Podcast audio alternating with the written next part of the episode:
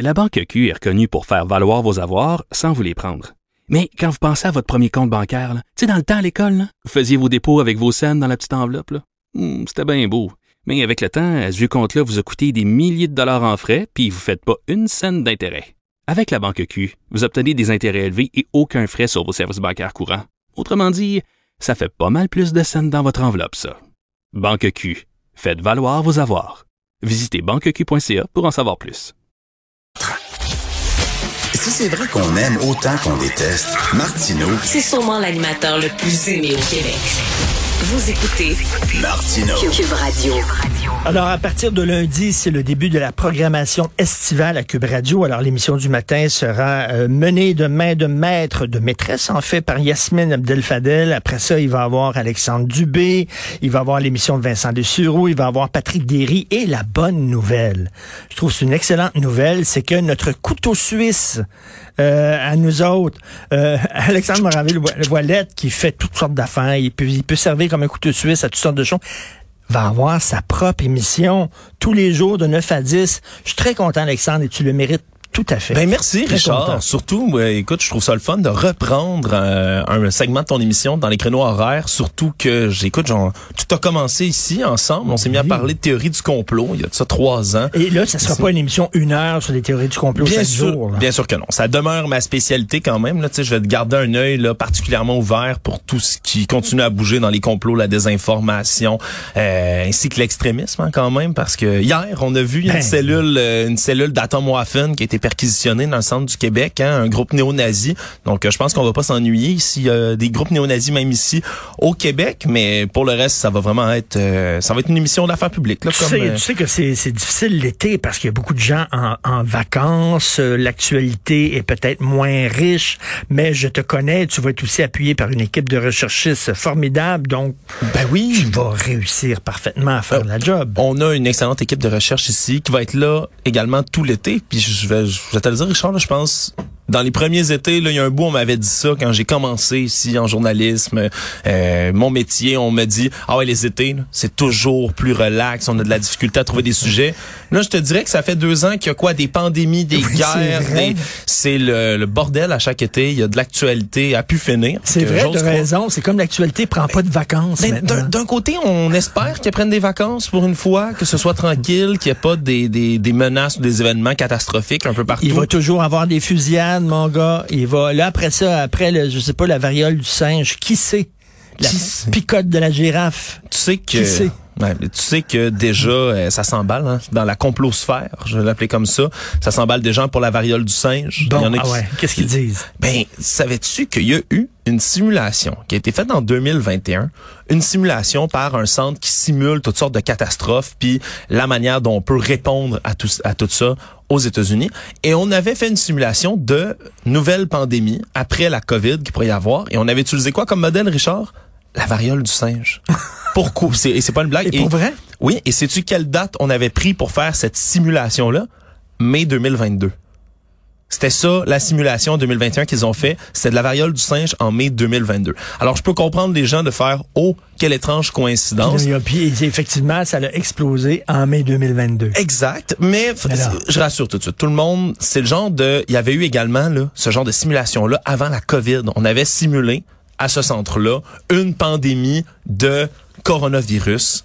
On n'avait pas précisé évidemment que ce serait la COVID-19, mais il y avait eu ce genre de simulation-là. Pourquoi? Parce que ces centres-là, règle générale, sont très, très précis dans leur analyse, puis vont prendre le scénario le plus plausible, le plus probable. On a théorisé que ce serait la COVID, juste avant la COVID, ou un coronavirus qui serait la propagation la plus risquée. Et c'est ce qui est arrivé, finalement. Et là, ça veut dire qu'ils sont, ben, ils sont directs dessus, hein. Ils sont vraiment sur leur X. Là, ils ont dit, variole simienne, ça pourrait se propager. C'est le genre de virus qui pourrait se déplacer rapidement.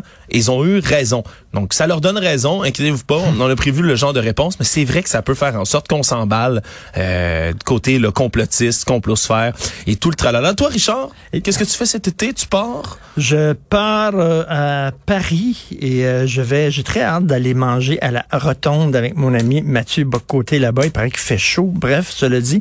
Mais je suis très content. Je tire la plug, mais je vais quand même vous écouter. Euh, c'est sûr et certain. Écoute, parle-moi donc des Atom Waffen. Parle-moi de ça. Ce groupe qui a été perquisitionné hier, Atom Waffen, c'est une cellule euh, d'un groupe néo-nazi en tant que tel. Mais- Atom Waffen, ça veut dire arme atomique en allemand. Donc la division des armes atomiques.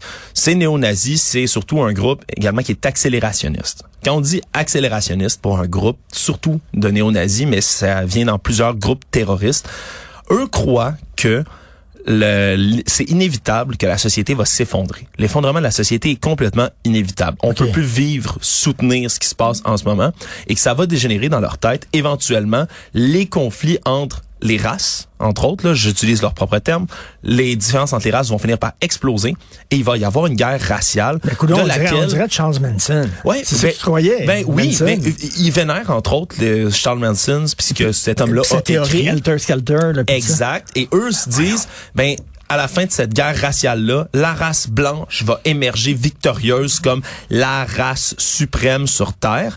Et pour eux, plus rapidement cet effondrement-là vient, mieux c'est. Donc, ils vont provoquer toutes sortes d'événements violents. Ben, donc, des attentats, euh, Ils des... veulent accélérer là, ça. D'où le Et mais- terme mais- accélérationniste. Ils sont présents dans plusieurs pays, quoi. Royaume-Uni, États-Unis, mais Canada aussi. On- en Allemagne, oui, mais également au Canada. Puis on, on semble oublier qu'il existe des groupuscules néo-nazis ici.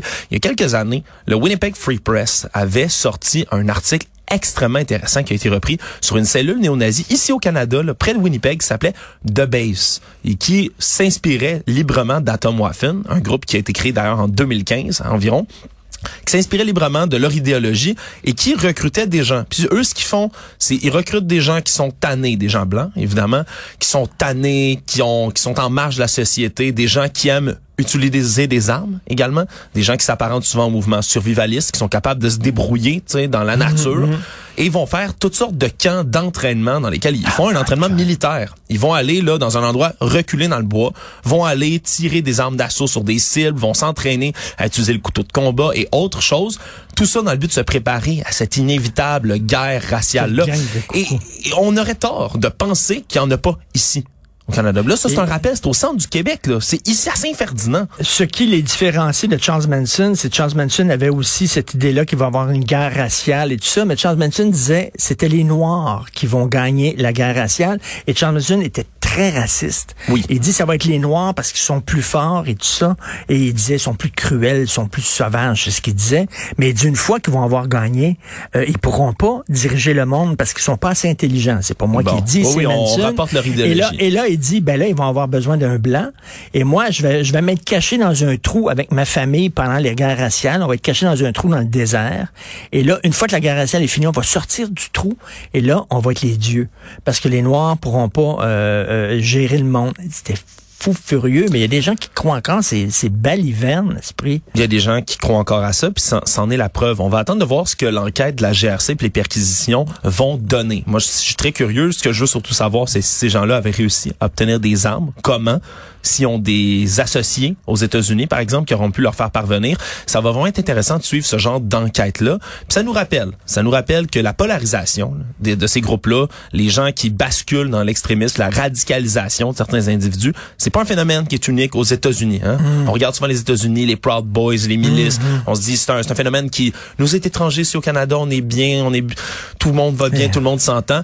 C'est pas complètement vrai. Faut faire attention puis garder l'œil ouvert pour Et ce genre de il faut prendre leurs menaces au pied de la lettre parce que, tu sais, les Proud Boys disaient on va pendre Dick Cheney, mais c'est tu quoi? Ils voulaient pendre Dick Cheney. C'était pas une formule à prendre au deuxième degré, là. Ils voulaient vraiment pendre Dick Cheney.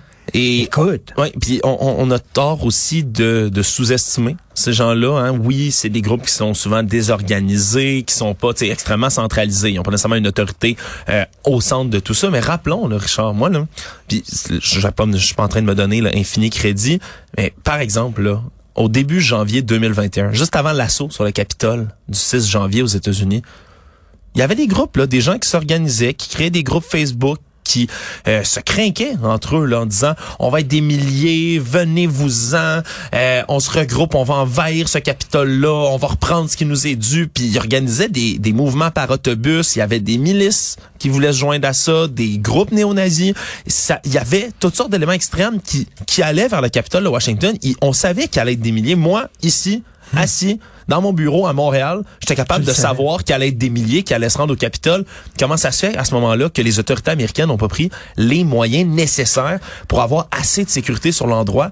Ben, ils ont sous-estimé. Ils ont sous-estimé le genre de puissance de ce mouvement-là. c'est pour ça qu'il faut faire attention puis toujours avoir l'œil ouvert pour cette radicalisation. Donc, c'est un des sujets dont tu vas traiter tous les jours de 9 à 10. D'ailleurs, il a mis son veston là, quand même. C'est mis swell aujourd'hui. Tous les jours, t'es tellement beau dans ton veston, il y, a Richard. il y a une chemise un peu hawaïenne d'été. habituellement, une chemise de bowling aussi, tout ça. Là. Mais là, il a mis son veston, ça te va très bien. Alexandre est le gendre que tout père de famille voudrait avoir. Ah non, mon veut, un veut un genre comme ça. J'ai deux filles, moi, là. C'est le genre de gars que je veux que mes filles datent au bout, là. Euh, merci, Alexandre. On va t'écouter. merci, Richard. Bon Merci beaucoup. Je veux remercier, c'est ma dernière. Je vous remercie beaucoup hein, d'écouter Cube Radio, d'avoir changé vos habitudes pour nous écouter. Ça me, ça me touche beaucoup. Je veux parler à tous les gens avec qui euh, j'ai travaillé euh, au cours de l'année. des gens qui ont été importants, que vous n'entendez pas, que vous ne voyez pas, mais qui sont quand même sacrément importants. Donc, l'équipe de recherchistes les Charlie's Angels. J'appelle les Charlie's Angels. C'est une équipe de filles formidables. Frédéric Hull, merci beaucoup. Florence Lamoureux, Charlotte Duquette, Caroline Duplessis, Maud Boutin, qui a travaillé aussi avec nous et qui est maintenant à JE. Vous avez un problème, vous prenez le téléphone, vous appelez Charlie's Angels. Voilà. Ils vont le régler. Ils sont vraiment, ils sont redoutables. Ils sont efficaces. Euh, efficaces, redoutables. Donc, euh, merci beaucoup, Alexandre Moranville-Wallet aussi, euh, qui était aussi à la recherche, Carl, Marchand, avec qui j'ai travaillé. à la régie et la réalisation, il y a eu bien sûr Charlie Marchand, Jean-François Roy, Rémi Poitras. Donc, j'en oublie peut-être, je suis vraiment désolé. Achille, Achille Achille Moinet, bien sûr, qui est là, l'autre français. Achille Moinet, merci beaucoup, Alexandre. très important. Je vous remercie beaucoup, toute l'équipe. Vous me faites paraître moins niaiseux. Passez un super bel été. Décrochez un peu. Continuez d'écouter Cube Radio, bien sûr. Mais vraiment, profitez du beau temps. L'été, c'est court, hein? C'est vraiment court. C'est quoi, dix semaines, puis après ça, ça va être l'automne, la rentrée, tout ça. Donc, profitez-en bien et on se euh, reparle le 29